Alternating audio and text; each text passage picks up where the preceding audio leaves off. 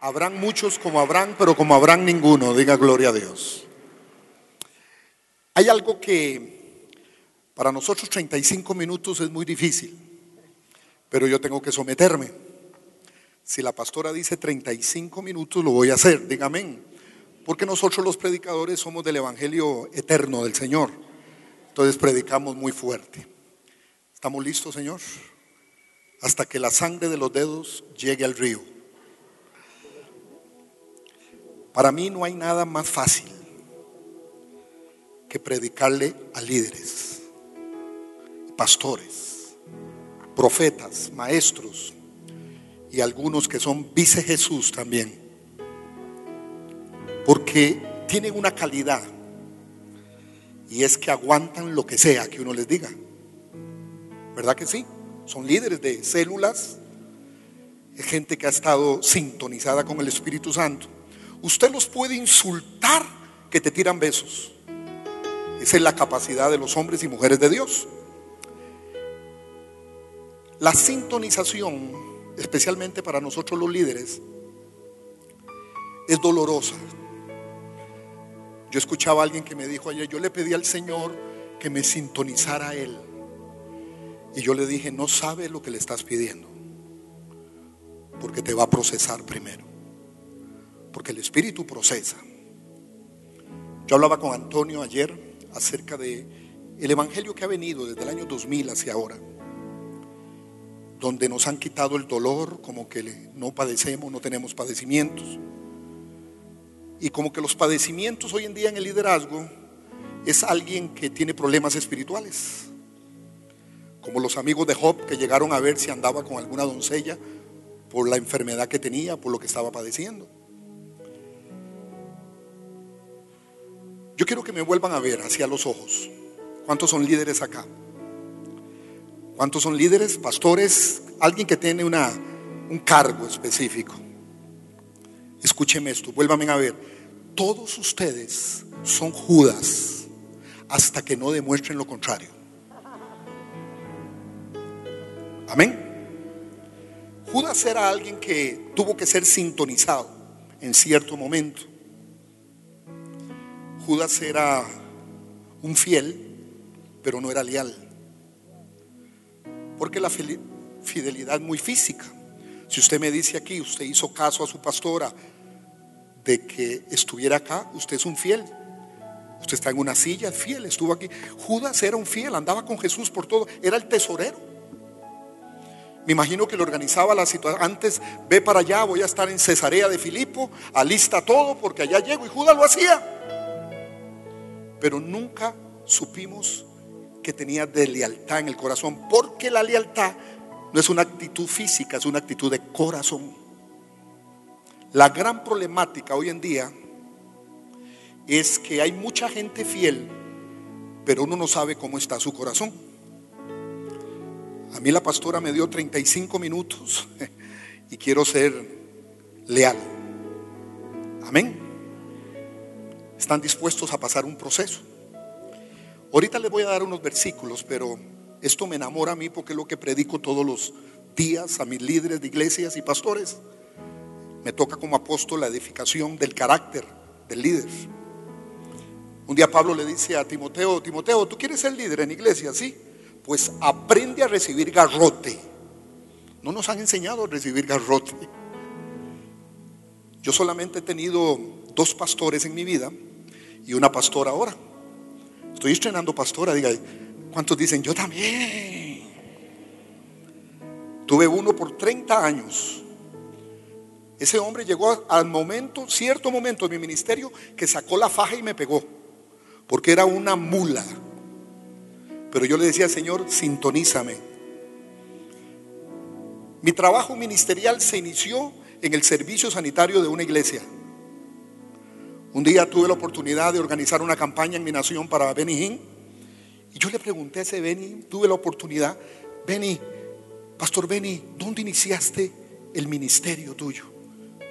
Y él se echó una carcajada, la peluca la hizo para atrás y me dijo, en el servicio sanitario de una iglesia en Toronto, una pequeña iglesia en Toronto, Canadá. Un día le pregunté al pastor Cash, Cash, ¿dónde empezaste tú el ministerio? Y él me hizo el toque ese hermoso que hace y me dijo, yo lo empecé en el servicio sanitario de una pequeña iglesia en Ciudad Guatemala. Y como yo empecé ahí, yo dije, voy bien. ¿Cuántos quieren servir aquí la obra de Dios? ¿Cuánto le pueden decir a la pastora, pastora, el próximo domingo, ¿dónde queda el servicio sanitario de esta iglesia? Ahí quiero empezar.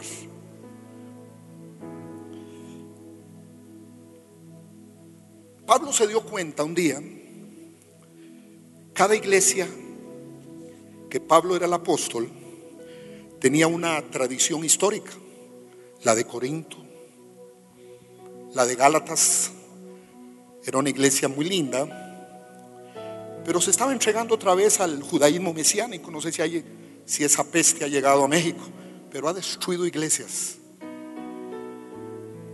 Dios tiene su ojo. Yo bendigo a Israel todos los días, pero los ojos de Dios están en la manifestación de su iglesia. Somos nosotros. Y, le escribió ciertas áreas al liderazgo de Galacia. Pero en Colosenses vino a ser lo que es la sintonización de un ministro o de un líder. Y les escribió, yo quiero que anote los pasajes para que yo le pueda dar las ideas el día de hoy. En el capítulo 1 de Colosenses hay tres versículos donde Pablo nos sintoniza un ministerio. En el versículo 9 hay uno, en el 10 hay otro y en el 11 hay otro. Yo le he llamado a esa sintonización una configuración ministerial. A mí no me impresiona, conozco mucho ministerio en el mundo, pero toda persona que tiene un liderazgo, yo los paso por la sintonización o la configuración de un ministro o de un líder cristiano, porque está en la Biblia. Hay gente que me impresiona a mí, yo veo gente que cae en el espíritu, conocen esa gente que son místicos, tienen mucha unción pero no tienen carácter. Hoy hay mucha unción, hasta para hacer mole.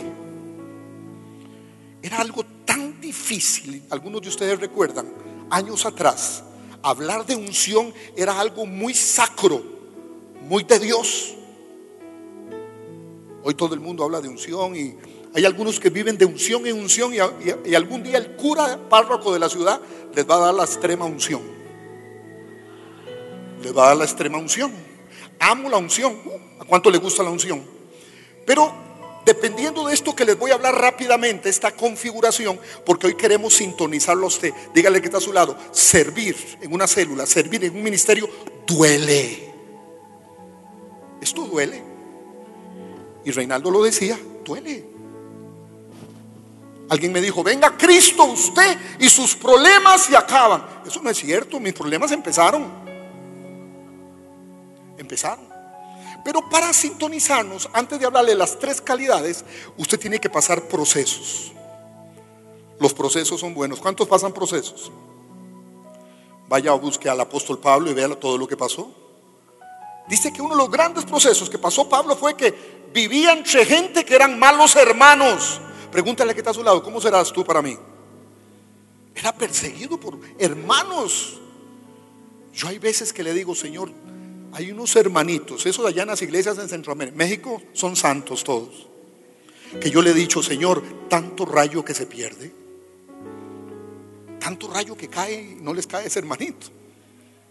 Pero escúcheme esto. Los procesos, yo enseño tres para liderazgo. El primer proceso es un proceso de revelación. Cuando la palabra te habla y a ti se te revela y tú cambias. ¿Por qué? Porque los procesos nos van a cambiar.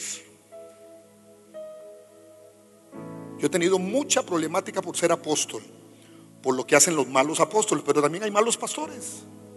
¿O no? Hay malos profetas. Pero hay algunos que han dicho que nos han hecho como que los, los que estamos cerquita de Dios son los apóstoles. No, no, no, no, no.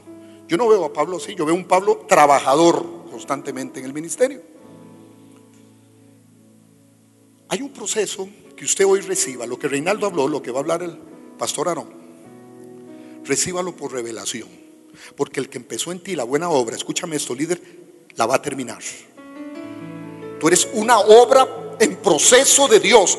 Y el proceso, dígalo duro, duele. Duele. Este tema de sintonizar me tenía a mí casi ni dormía. Por eso yo veo la gente hoy en día, yo veo los grandes hombres de Dios, pero a mí me gusta qué, qué esposo es, qué enamorado está de su esposa. Amén. Diga conmigo, hoy voy a recibir por revelación.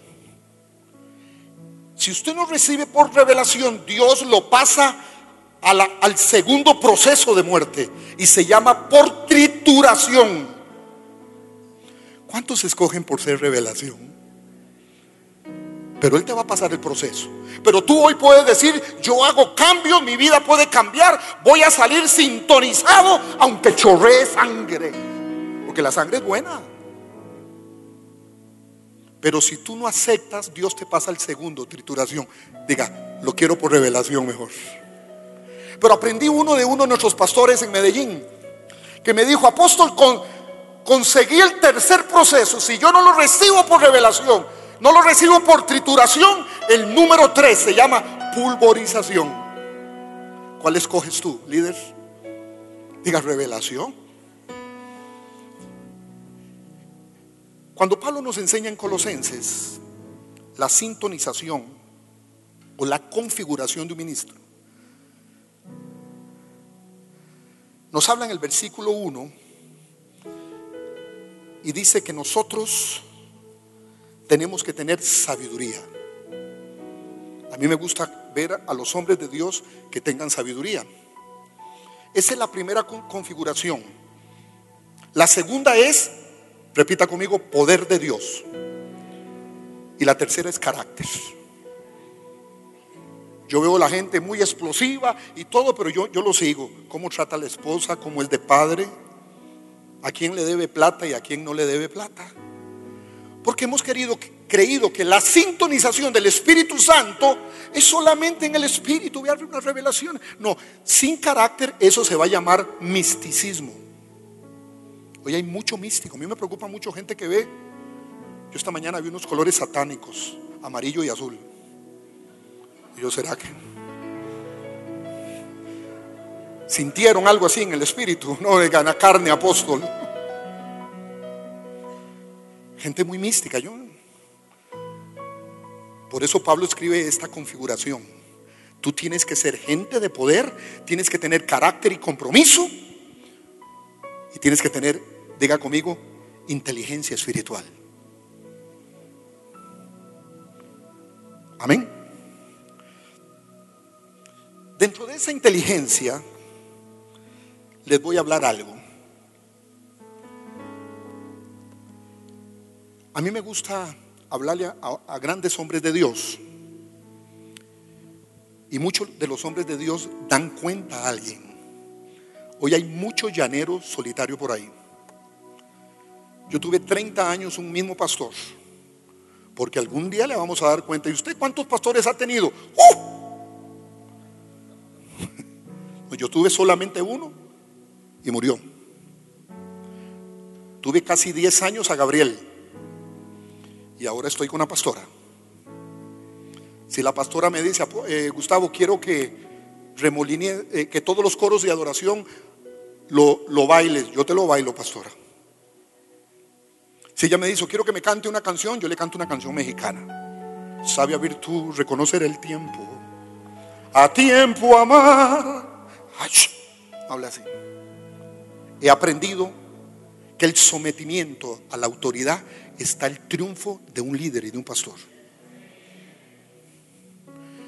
A mí me llamaron para este congreso, mi pastor Gabriel hace algunos meses también, y me dice, mano, el congreso está, ¿cómo está tu agenda? Bueno, anótala. Me dio a entender, quita todo lo que tengas porque tienes que estar acá. Sí, Señor. He tenido que aprender así. Porque nunca voy a tener una delegación de autoridad si no tengo un sometimiento. Dígale al que está a su lado, estoy estrenando autoridad pastoral femenina. Porque la autoridad no tiene sexo, es solamente autoridad delegada por Dios. Pero esto va a doler más. Diga, apóstol, lo que duela, yo quiero ser crucificado. Muchas veces al liderazgo hay que sacarle sangre, porque si no, no crece. Tengo este ejemplo. Hace unos cuatro años terminábamos un congreso para pastores en la ciudad de Vitoria. Vitoria es la capital del país vasco, colombiano, eh, español. El país vasco es eh, son, dos pueblos, Bilbao, Vitoria, que es la capital, y, y otra de las ciudades más grandes, famosa ciudad, se me olvidó. Pero estando en Vitoria, después de que terminé el Congreso de Líderes, un, español me invita a su casa, productor de, queso de cabra, que dicen que el queso de cabra del País Vasco es el mejor queso de cabra que hay en España. Y me llevó a comer a su casa, una, finca gigante, y me dice que quiero enseñarte algo. Yo aprendí algo. Después de comer, se comió muy bien, él mandó a decir a uno de sus empleados que trajeran y trajeron como unas 500 ovejas y las pusieron así en media luna frente a nosotros. Y yo le dije, ¿qué es esto? Ahorita te explico. De un momento a otro, sus empleados trajeron unos baldes grandes de carne con sangre. Las ovejas estaban con su pastor, quietitas todas en media luna así. Cuando traen la sangre, él empieza a sacar la sangre y la tira con carne así en el suelo. Y las ovejas se empiezan a incomodar. Mientras que estaban incomodadas, empezaron a salir pequeños lobos a comerse la carne y tomaban la carne y se echaban y salían del lugar. Y estaban debajo de las ovejas. Pregúntale al que está a tu lado, ¿tú quién eres aquí en Centro de Vida? ¿Oveja o lobo? Pregúntale, pregúntale así con toda confianza. Porque se enredan, se enredan. Y en estos pocos minutos que me quedan, les voy a tirar sangre. ¿Cuántos dicen, apóstol, tire lo que quiera? Aquí hay una mujer, contemple. Aquí hay un hombre, contemple, con carácter de Cristo. Tire lo que sea. La obra de Dios tiene una característica y por ahí va la sangre hoy. Se hace con hijos. Los que están echando a perder las visiones, grandes visiones y, grandes iglesias en el mundo, no son los hijos, son los sobrinos que hay en las iglesias. Y aquí no estamos haciendo sobrinos, estamos haciendo hijos de una visión. Los hijos, los sobrinos echan a perder. Yo tengo un sobrino, el único sobrino que tengo. Él dice que yo soy el mejor tío de él porque es el único que tiene.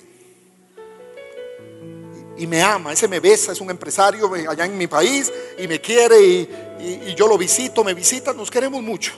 Pero un día, más joven él, yo lo regañé. Y él me dijo estas palabras, yo te quiero mucho, tío, pero recuerda que tú no eres mi papá, tú eres tío. Por eso nos vamos a sintonizar hoy. La obra de CBL se hace con hijos de la casa. Amén. No hemos hecho creyentes, no hemos hecho evangélicos. Tenemos que hacer hijos. Es una producción de hijos. Por eso Pablo le dice a Timoteo en 1 Timoteo 1:2, Timoteo, verdadero hijo en la fe. Le podemos dar la espalda a quien sea, a los sobrinos no. A los hijos sí. En 2 de Timoteo 1:2, Pablo le dice, "Amado hijo, gracia y misericordia." En otro pasaje allá en Filemón le dice, "Te ruego por mi hijo onésimo, a quien engendré en mis prisiones." A los líderes, a nuestros hijos tenemos que engendrarlo. Esto es un engendro. ¿Usted me está entendiendo? Tal vez es doloroso decirlo, pues yo les iba a tirar sangre. Tal vez usted es sobrino aquí. Pero tiene derecho a salir de aquí hoy de Santa Fe y llegar al DF a buscar a su papá. Pero tiene que acomodarse a un padre o a una madre espiritual. Los que estorban la obra de Dios que camine son los sobrinos de una visión. Si usted nunca ha pensado esto, ¿cuántos dicen hoy quiero engendrar aquí? Dígame, porque es tiempo de engendro, de engendrar hijos hoy aquí. Yo le decía al Señor, iba a estar un poco triste, no está mi pastor, pero el campo que ha tomado mi pastora, ya dejé de llorar. Ya dejé de llorar. Amén. Vamos para cosas demasiado grandes. Siguiendo lo que alguien como mentor nos dirigió hacia adelante. Pero necesitamos tener hijos. Ah, no, es que yo soy de una iglesia, yo escucho de aquel y el... No, no, no, no, no. Usted es un sobrino de aquí. Esto crece con hijos.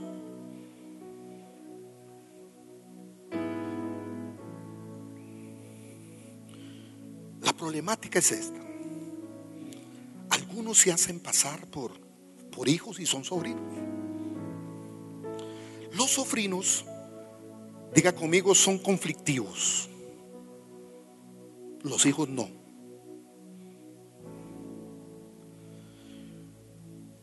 Los hijos, los, los, sobrinos producen daños sustanciales al ministerio, al rebelarse. Muchas veces lo hacen con una venganza tremenda al rebelarse. Si hay dificultades en el ministerio, te van dejándote con la carga y hablan mal ante tus enemigos. Hay una enseñanza que a mí me ha impactado mucho en Génesis 13. Dicen los historiadores teológicos que les gusta la historia, que en la relación de Dios y Abraham hubo un paréntesis de 13 años que Abraham no tuvo relación con Dios durante 13 años. Me di cuenta que esa fue el mismo tiempo en que Abraham trajo a su tienda a un sobrino llamado Lot y se, el, el sobrino paralizó al Abraham visionario. Porque los sobrinos te paralizan la obra de Dios. Yo no estoy condenando a ningún sobrino. Hoy es el día de convertirme en hijo. Si hay humildad en tu corazón. Característica de los hijos de Dios, de los hijos de una visión. Escúcheme esto, son gente humilde. Si la pastora Lourdes me pide, no quiero que prediques Gustavo mañana en la mañana, quiero que bailes a gogo, vengo a bailar a gogo. Así he aprendido y he sido bendecido. Amén. Un día, en una reunión personal con el pastor Gabriel,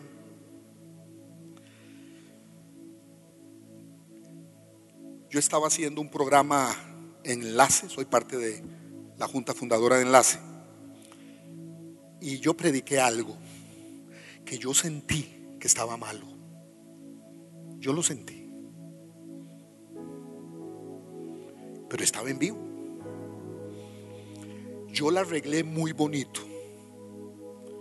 Ni Luis se dio cuenta aquí en México en ese momento. Todos estaban allá. En la oficina estaba don Jonás, Jonás hijo, bueno, Padre, Hijo y Espíritu Santo, doña María. Y no se dieron cuenta, yo la volé. ¿Cuánto la vuelan a veces? Es un verbo, les dije. Tú la vuelas, yo la vuela, vosotros la voláis. Yo dije, no se dio cuenta. Y no se dio cuenta la Fuller que tenía al frente del programa, mi esposa Sigrid, que era la directora del programa. No se dio cuenta. Yo la volé, pero la arreglé muy lindo. Óigalo bien, cuatro, no sé cuántos empleados de enlace satelitalmente, nadie se dio cuenta. Seguro no me viste. Pero un día hablando con Gabriel aquí, él me vio y me dijo, ¿verdad que aquel día la volaste? Y de una manera muy linda, muy diplomática, me dijo, sí, fue feo, no lo vuelvas a hacer. Sí, Señor. Característica de los hijos, tienen un corazón humilde, lo que tú digas. Quiero que sepa que a veces a mis pastores, dos he tenido. ¿Cuántos ha tenido usted? Y ahora estreno pastora. A veces no los entiendo. ¿Cuánto les pasa así con los pastores? Que a levante la mano, Antonio, levanta la mano. no son bromas, Antonio. Pero la Biblia no me dice que yo tengo que entender a mis pastores. Nos dicen, someteos a vuestros pastores. Amén. Eso dice la Biblia. Apóstol, ¿usted alguna vez? Yo no entendía. Yo tuve uno 30 años. Ese me pegó con la faja porque le llegué a una reunión tarde. Me pegó. ¿Qué le pasó a este viejo? Iba a decir yo, sí señor, me pegó dos fajazos, porque ya estaban todos los pastores y yo llegué tarde. Vuelvo a ver al que está solo. Pastora, le voy a darle una faja. ¿Le dicen faja aquí? Cinturón. ¿Cuántos están dispuestos? Pastor, aquí estoy. Dele cuando quiera. Nadie levantó la mano. Levante la mano. Aquí estoy.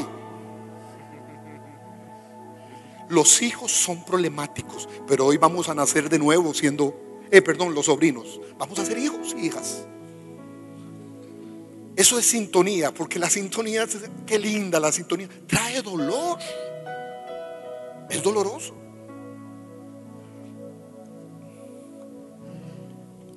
Un día se levanta Abraham y, y Abraham era amigo de Dios. ¿Cuántos son amigos del Señor?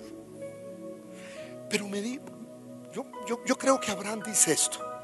Tengo 13 años de no tener amistad con Dios. Pero esto se acaba aquí. Yo quiero amistad con Dios. Voy a acercarme hoy a mi sobrino Lot y le voy a decir, Lot, escoge lo que quieras de la tierra. Claro, él escogió una tierra preciosa que después fue Sodoma y Gomorra City. Pero escogió Qué tremendo.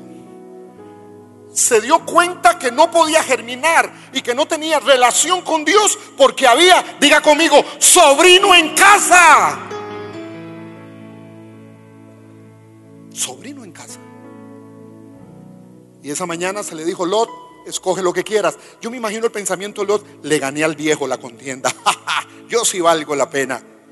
No, es que el viejo prefiere darte lo que te da, que te vayas, pero quiere relación con su amigo Dios. Y me imagino que lo puso así, le dio un puntapié, le dijo, hasta luego, Lot. Es más, le dijo un término muy, muy, muy mexicano, ya te vas, ya te vas. Y dice el versículo después, y habló Jehová a Abraham hubo afirmación de relación otra vez entre amigos ellos dos. ¿Cuántos de los pastores que están aquí han empezado a pensar en sobrinos? No les haga nada. Los judas no hay que hacerles nada. Diga conmigo, se ahorcan solos. Se ahorcan solos. Judas se ahorcó solo. Termino con esto ya me sacarán una tarjeta roja. Lo voy a leer. Es fácil detectar a los sobrinos de una visión. Primero, los sobrinos espirituales, pastora, no pueden verte a los ojos fijos. No pueden verte a los ojos fijos. Acuérdense del sobrino Judas. Cuando tú le hablas, no pueden verte. Si tú tienes como padre rogarle a un hijo espiritual que haga sus obligaciones como tienen que ser, que le ponga ganas en sus obligaciones de liderazgo, este no es un hijo, es un sobrino. Hay que rogarle, vas a venir a la reunión del sábado, vas a, sí, di que sí, di que sí. No es un hijo, es un sobrino. Los hijos dicen, ahí estaré pastora y dígame a quién tengo que matar aquí en el DF, que lo matamos. Ese es el estilo, gente, del reino de Dios. Los hijos.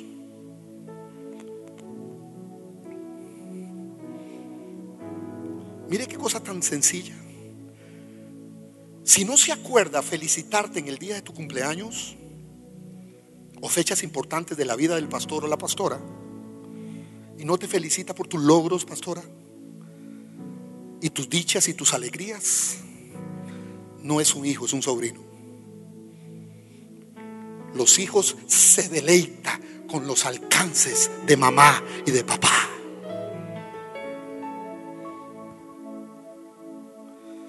Si te cuesta hablarle sin que se ofenda y se siente atacado cada vez que tú le hablas, es un sobrino. Los sobrinos siempre que uno les habla con autoridad se sentirán atacados.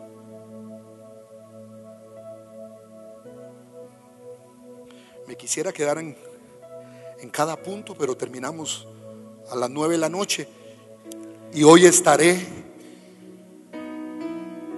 en el Azteca. Es un regalo que me dio el Señor. Y hoy les prometí a los hombres, si las chivas no ganan hoy, soy de palabra, me cambio mi nombre. Y vengo mañana con nombre nuevo. Me dejo de llamar Luis Marroquín.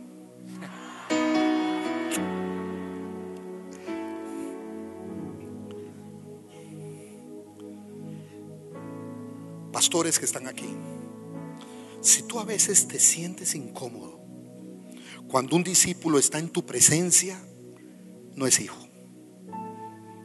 Ya que el hijo brinda comodidad para que uno trabaje como pastor. Pero si te sientes incómodo, no es hijo. Si te cuesta hablarle sin que se ofenda o se siente atacado, no es un hijo, es un sobrino. Si siempre está hablando de su ministerio, de su división. No, no, no, óigalo bien. Aquí solo hay una visión. CBL. Ah, pero es que yo tengo una visión muy linda. En una iglesia, en una visión, no hay una visión del grupo musical, no hay una visión de los hombres, no hay una visión de nadie. Solo hay una visión de hijos llamado CBL. Nada más.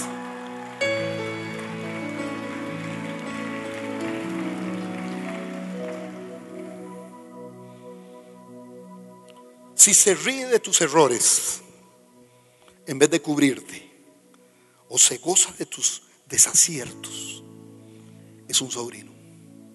Porque los hijos cubren a los padres.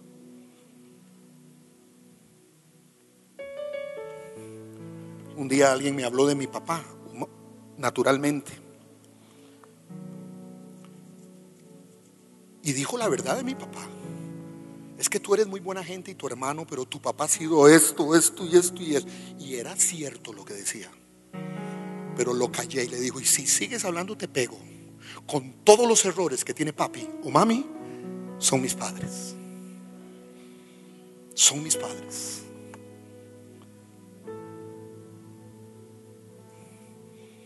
si no calla a otros líderes y sobrinos rebeldes y no confronta a otros que hablan de su madre o de su padre, es un sobrino más.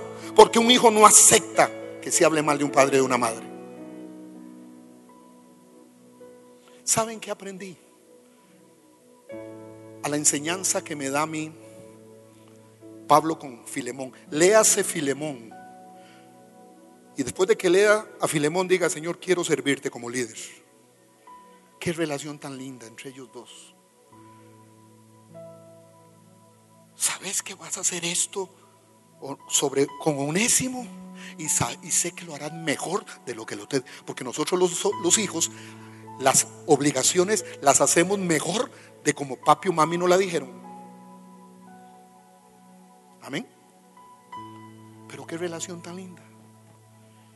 Y quiero que sepas que a ese onésimo que te ha hecho tanto daño, lo vas a recibir en tu casa. Porque a onésimo lo engendré en mis prisiones. Filemón va a ser como un hijo nuevo en tu casa. Qué barbaridad la de, la de Pablo. Pero me gusta lo que dice, hijo, conforta mi alma. No hay nada más lindo que tener hijos que te conforten, que no te pongan en problemas. ¿Cuántos van a confortar el alma? Hacer lo que tienen que hacer. le dice, conforta mi alma. Mi primer padre espiritual, 30 años estuve con él. Y yo aprendí esta verdad.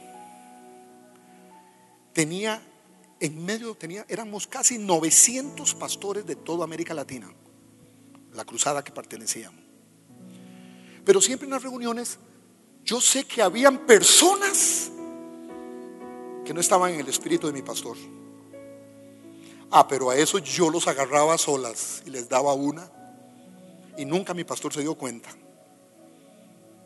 ¿Por qué? Porque yo quiero que mi pastor, si es por mí, trabaje con confort la obra de Dios. ¿Cuántos van a hacer eso? El trabajo que tienen que hacer, a la hora que tienen que llegar, como tiene que ser, al llamado que tienen que estar cuando se les envía. Amén.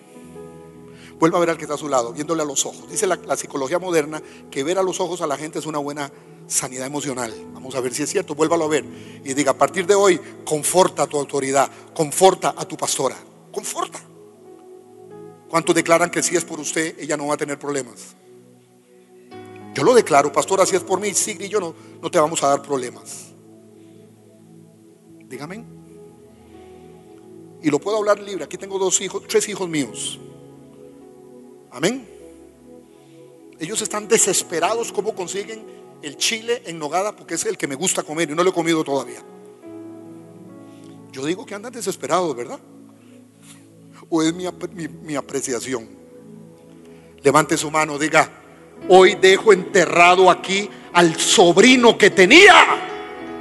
Y leo para terminar. Me queda un minuto, ¿verdad? Gracias. Estíremelo, por favor y aprendí a ir a callar a los hijos que estaban ahí, a los que un día me le acerqué a uno, oye, tú siempre sos amargado con mi pastor, siempre estás en contra. Eso me ostina a mí. Quiero que sepas, si no cambia, cuando lo llamé a un lado, dice, apóstol, seguro es que quieres que yo vaya a Costa Rica a predicar a todas tus iglesias. Nunca te llevaría. Ese mismo espíritu inmundo puede contaminar al liderazgo de Costa Rica, le dije. Ah, yo pensé que mi, no, no, no, yo te llamaba para que deje lo que estás haciendo. Siempre estar en un antagonismo con lo que mi pastor dice. Y le dije, la próxima vez que tú te doy una unción de mecos, porque es mejor dar que recibir. ¿Por qué? Porque tu vida no trae confort a mi pastor. Y yo quiero que mi pastor o mi pastora me pastoreen con un ministerio de confort. Por eso le dice, conforta mi alma. Qué libertad tan linda entre ellos dos. Filemón y Pablo. Termino. La diferencia categórica entre un hijo y un sobrino es que el sobrino, repita conmigo, es fiel. El hijo, el, el sobrino es fiel, repita conmigo, y leal.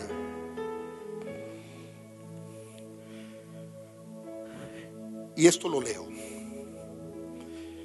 Elial es una persona fiel, solo que ha tenido la oportunidad de entregar a su líder y no lo hace.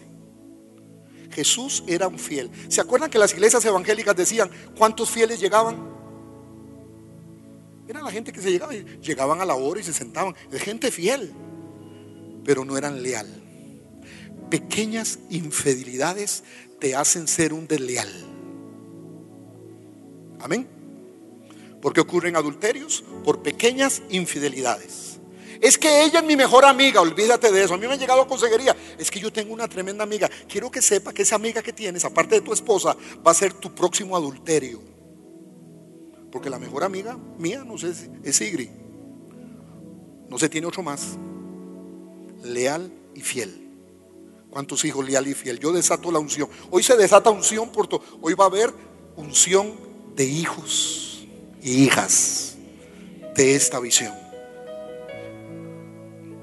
Lo feo es, me sorprende la facilidad con la cual algunos discípulos se van al lado de su mentor o mentora. Tan fácil. Ahora por cualquier cosita. Si usted va a los contextos del Nuevo Testamento, a veces el quebrantamiento, lo que son las divisiones, ocurren por situaciones pecaminosas o teológicas. ahora por cualquier cosa. El loco se va de la iglesia. No se les puede decir nada. Una mujer me dijo un día, después de un culto glorioso, cayeron ángeles del cielo, todas esas cosas hermosas. Y ella me dice, hoy me despido de ti. ¿Y por qué? Porque tú has herido mis sentimientos. Porque los, los sobrinos andan con heridos los sentimientos, los sobrinos. Y le dije, Lo único que te dije tan sencillo es, deja a ese hombre que es casado. Y le herí los sentimientos. Casi le digo, querida.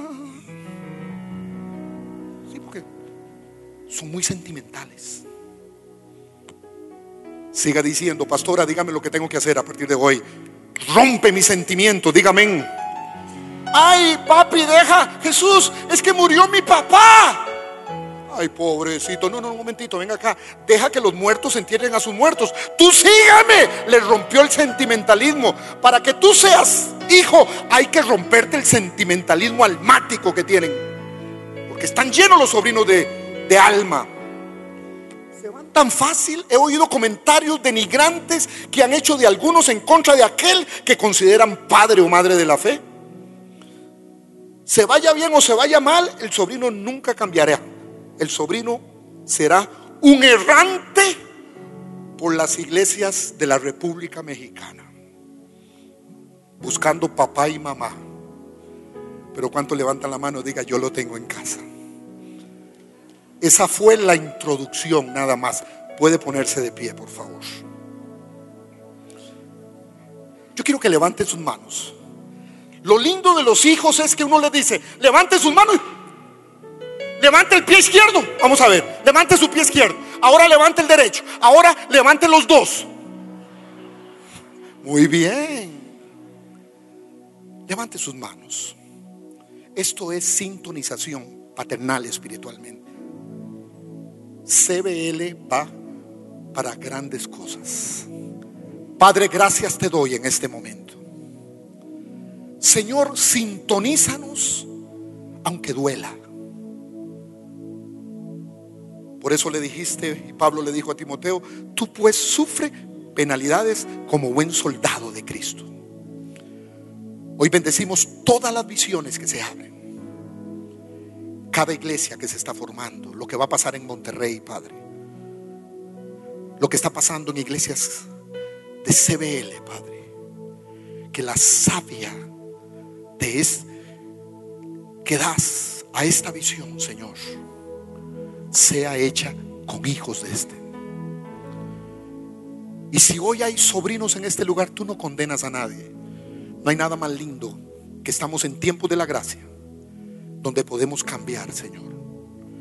Y podemos decir, hoy dejo la vida de sobrino y me convierto en hijo o hija de esta visión. En el nombre de Jesús. Vuelva a ver a los ojos al que está a su lado y dígale, le presento un hijo de esa visión. Dele un abrazo, dele un Le, presento un hijo, una hija de esta visión. Muchas gracias, les guardo. Nada más, me quedan pocos los manuales de liberación. Todo está aquí, casi 40 años de cómo ministrar liberación, el diagnóstico, y usted puede hacer sus seminario de liberación demoníaca. Quedan pocos, no me deje llevarlos a Costa Rica. Dígame, diga, tienes que comprar, diga, tienes que comprar. Les bendigo mucho, pastora, gracias. Amén.